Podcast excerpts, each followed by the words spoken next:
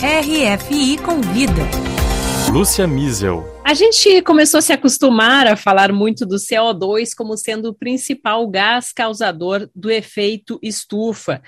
Mas o metano já causa graves preocupações na comunidade científica. O CH4 é 28 vezes mais potente do que o carbono para provocar o aquecimento do planeta. Uma pesquisa recente e detalhada sobre as emissões do Brasil deste gás acaba de ser publicada na revista científica Communications, Earth and Environment.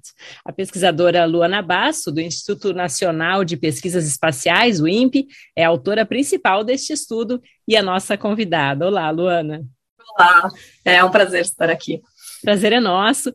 Primeiro, Luana, eu gostaria que você nos explicasse um pouquinho melhor sobre a nocividade né, do metano para a atmosfera terrestre. Por que, afinal, a gente tem que se preocupar com as emissões desse gás, além das do CO2 que já são tão preocupantes? Sim, é, atualmente o metano é o segundo principal gás de efeito estufa, de origem de, principalmente de atividades antrópicas. E ele tem esse papel de ser o segundo principal por conta da sua concentração na atmosfera, então a quantidade que ele é encontrado na atmosfera, mas também porque ele tem uma capacidade maior do que o CO2 de absorver a energia na forma do calor. Então, quando a gente diz que ele é 28 vezes mais nocivo, é porque ele aquece 28 vezes mais do que uma molécula de CO2. Então, isso acaba gerando uma importância significativa para esse gás no efeito estufa. Ele tem menos em quantidade, mas como ele é mais potente, ele também tem um efeito bem preocupante. Pois é, esse tema então ele atraiu bastante atenção do, dos líderes reunidos em Glasgow, né, na última COP 26, e nessa conferência o Brasil se comprometeu a reduzir em 30% as suas emissões de metano até 2030, ou seja, até o fim desta década, de onde vem, Luana, o metano que é emitido pelo Brasil? O Brasil ele possui um inventário de emissões oficial que relata apenas as emissões antrópicas, ou seja, de origem humana. Pensando nas atividades antrópicas, a maior emissão vem do setor agropecuário. E dentro do setor agropecuário, a maior emissão brasileira vem da fermentação entérica, ou seja, é um processo de digestão dos ruminantes, o gado em geral. Mas além de emissões antrópicas, o Brasil também tem emissões naturais desse gás. E por ter áreas, áreas inundáveis importantes, como na região da Amazônia e do Pantanal, é, as emissões desse gás também são significativas, mas aí já não existe um inventário oficial do governo. Esses estudos são feitos com base em pesquisas como a do grupo que eu faço parte. Por que que nessas áreas uh, inundáveis, né? Por que que essas áreas elas emitem tanto metano? O que que acontece lá exatamente? De forma geral, no planeta como um todo, as áreas inundáveis são a maior fonte natural de metano para a atmosfera.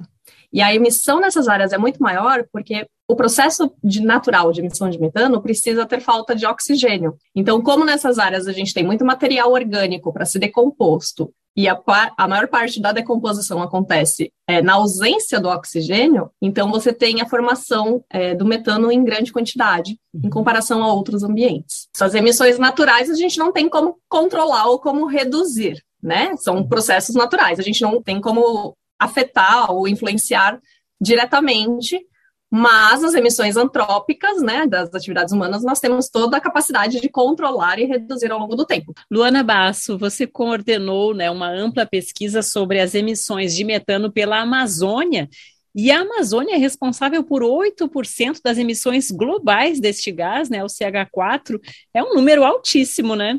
Sim, nós estamos falando de uma única área que tem uma extensão territorial de 6, 7% da área do planeta. A Amazônia tem uma, um grande papel, esse, essa é a conclusão que nós chegamos, ela tem um grande papel em quantidade de emissões, principalmente porque aproximadamente 20% da área da Amazônia são áreas inundáveis. Então, a maior parte do que a gente observou nas emissões são emissões naturais, mais de 70%, 73% são dos ambientes aquáticos, dos rios, lagos e dos pântanos. E o restante? O restante é onde a gente Além... pode mexer, então.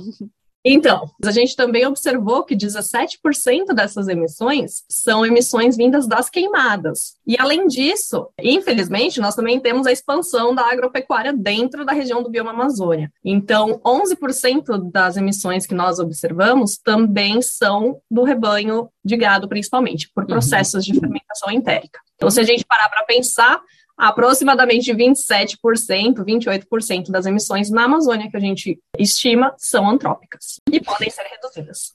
Pois é, então tendo em vista né, esse recente compromisso do Brasil na, na esfera internacional, né, de o país atingir essa meta de queda de 30% de emissões de metano até 2030, como vai se chegar a isso, Luana Basso? Como é que o Brasil vai conseguir cumprir essa meta, se ela pode ser cumprida, né? E se a participação do setor da pecuária será crucial né, nesse objetivo?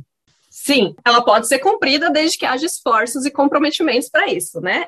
Com certeza, a gente precisa ter redução da emissão pela atividade agropecuária, então, usar meios mais eficientes de criação, né, que já existem diversas metodologias que são colocadas por diversos grupos e, e até mesmo por órgãos do setor agropecuário.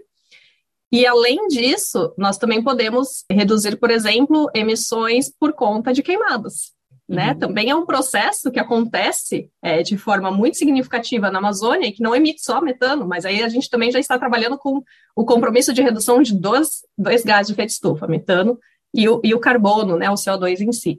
Então, a gente pode procurar reduzir através de redução das queimadas, redução de desmatamento, redução no setor agropecuário. Precisa uhum. ter um compromisso sério a Confederação Nacional da Agricultura e da Pecuária estava lá na conferência né, do clima de Glasgow e, de certa forma, então, se comprometeu né, junto ao governo brasileiro. Você tem visto esforços nesse sentido, né? Esforços já têm sido colocados uh, para a redução de emissão de metano no Brasil?